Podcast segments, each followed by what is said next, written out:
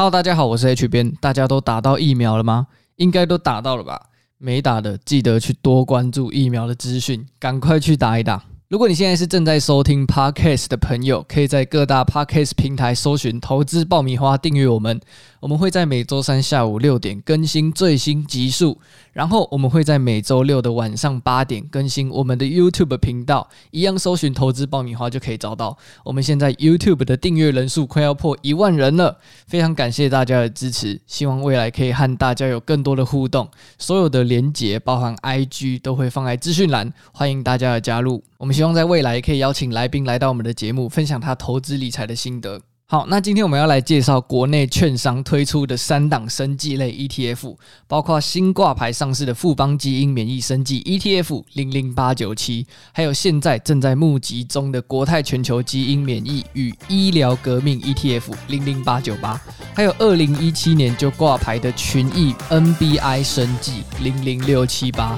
这三档有什么差别？投资人又要怎么挑选呢？让我们开始今天的节目吧。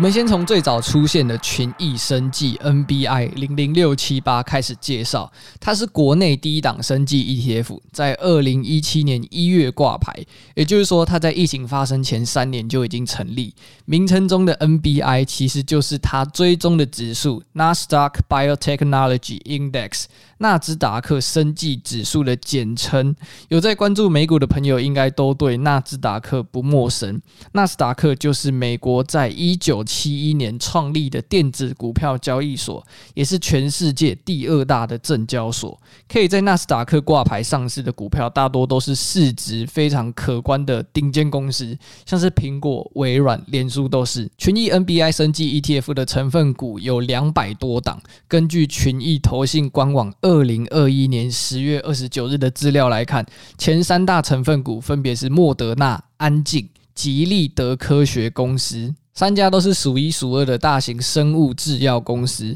莫德纳大家都听过，是基因技术 mRNA 的领头羊；安进是世界最大制药厂之一。吉利德科学主要研发 B 型肝炎、啊、艾滋病和传染病的药物。除了这三大标的之外，大家很熟悉的疫苗大厂 BNT、AZ 都也有包含在群益 NBI 里面。这档 ETF 成分股的调整频率是每年一次，经理费零点八五趴，保管费零点一六趴。群益 NBI 生技这档 ETF 最大的特色就是它是直接投资美国生技市场，而且投资组合与标的指数的成分股几乎是差不多的，资讯公开，透明度也高。纳斯达克生技指数本身就是生技产业标杆指标之一，所以对于想投资美股啊，还有对生物科技领域有兴趣的投资人来说，是个非常不错的选择。但是，也因为投资人是直接参与美股指数，投入的又是单一生技产业，所以它的风险报酬等级是 RR 五，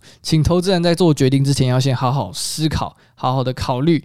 获得高报酬的背后，必须承担的就是高风险。第二个要来介绍的是，二零二一年十月才上市一个多月的富邦基因免疫生计 ETF 零零八九七，追踪的指数是 NYSE FactSet 全球基因免疫生计指数。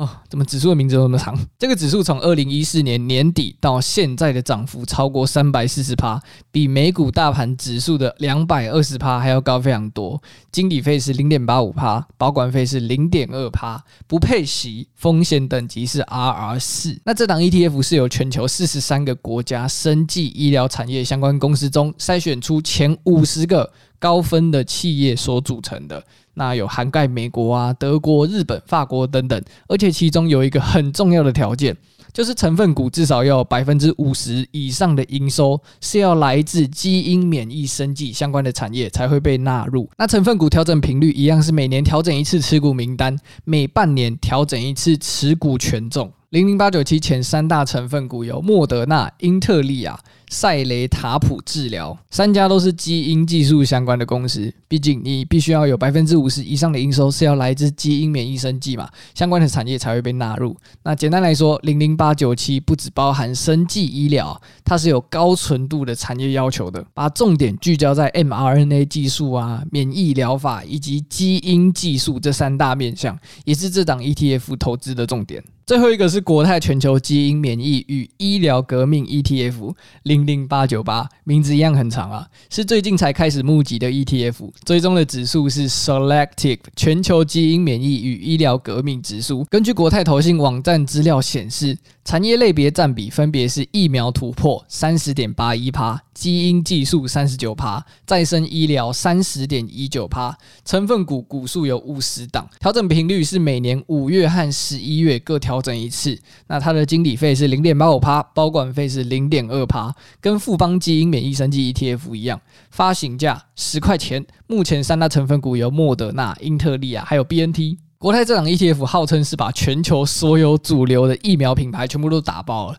除了刚刚提到的莫德纳还有 BNT 之外，还有娇生啊、辉瑞、AZ 等疫苗大厂都有包含在内。好，那这三档的资讯大概就这样。认识完这三大生技 ETF 之后，我们要怎么依照自己的需求来做选择呢？其实三支的内容物都非常类似啊，但是内容物的比例是非常不一样的。如果你追求分散风险最大化，或是想要直接参与美股，就可以参考群益的零零六七八，它涵盖的面向相对来说是最广泛、最多元的，成分股最多，疫苗、制药啊、研发、生物科技，通通都有包含在内。虽然说是分散风险最大化，但因为是参与美股，投资人还是建议要先衡量自己的能力再投入。那如果你是想要追求高纯度的基因生技，就可以参考富邦的零零八九七，投资重心聚焦在营收百分之五十以上是来自基因免疫生技的相关产业，前十大公司不是疫苗大厂就是龙头药厂，但也因为投资重心集中啊，非常仰赖市场的需求，需要多观察市场上对于疫苗与药物的需求，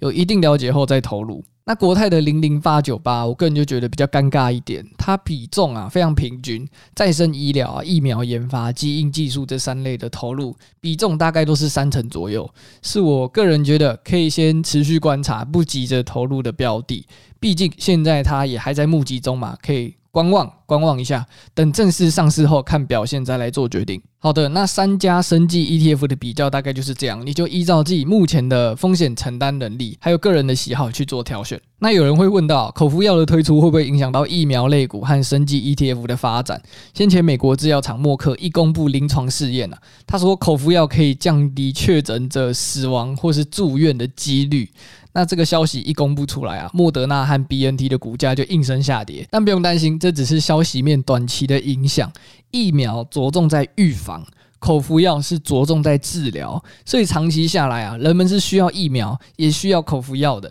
所以这两种领域其实是相辅相成的。而且说实在，新冠肺炎流感化只是早晚的事情，未来可能我们每隔一段时间就要去打一下疫苗，来对付现在持续在变种的病毒。跟科技产品一样，我们打疫苗也需要与时俱进，不然呢、啊，就等着被消灭。等于说，长远来看，生技 ETF 的成长性还是很可观的。如果你是想投资生物科技产业，相比于单买一个个股，生技 ETF 更可以让你有效的分散风险。有兴趣的人就可以关注一下目前国内这三档生技 ETF 啦。最后还是要提醒大家，我们的内容纯属参考，不是投资建议，投资前请务必谨慎为上。OK，今天的主题就分享到这里。如果这期节目有帮助到你的话，可以分享给你的亲朋好友，在各大 Podcast 平台上订阅。我们也欢迎追踪我们的 IG 投资爆米花，感谢你的收听，我们下一集再见喽，拜拜。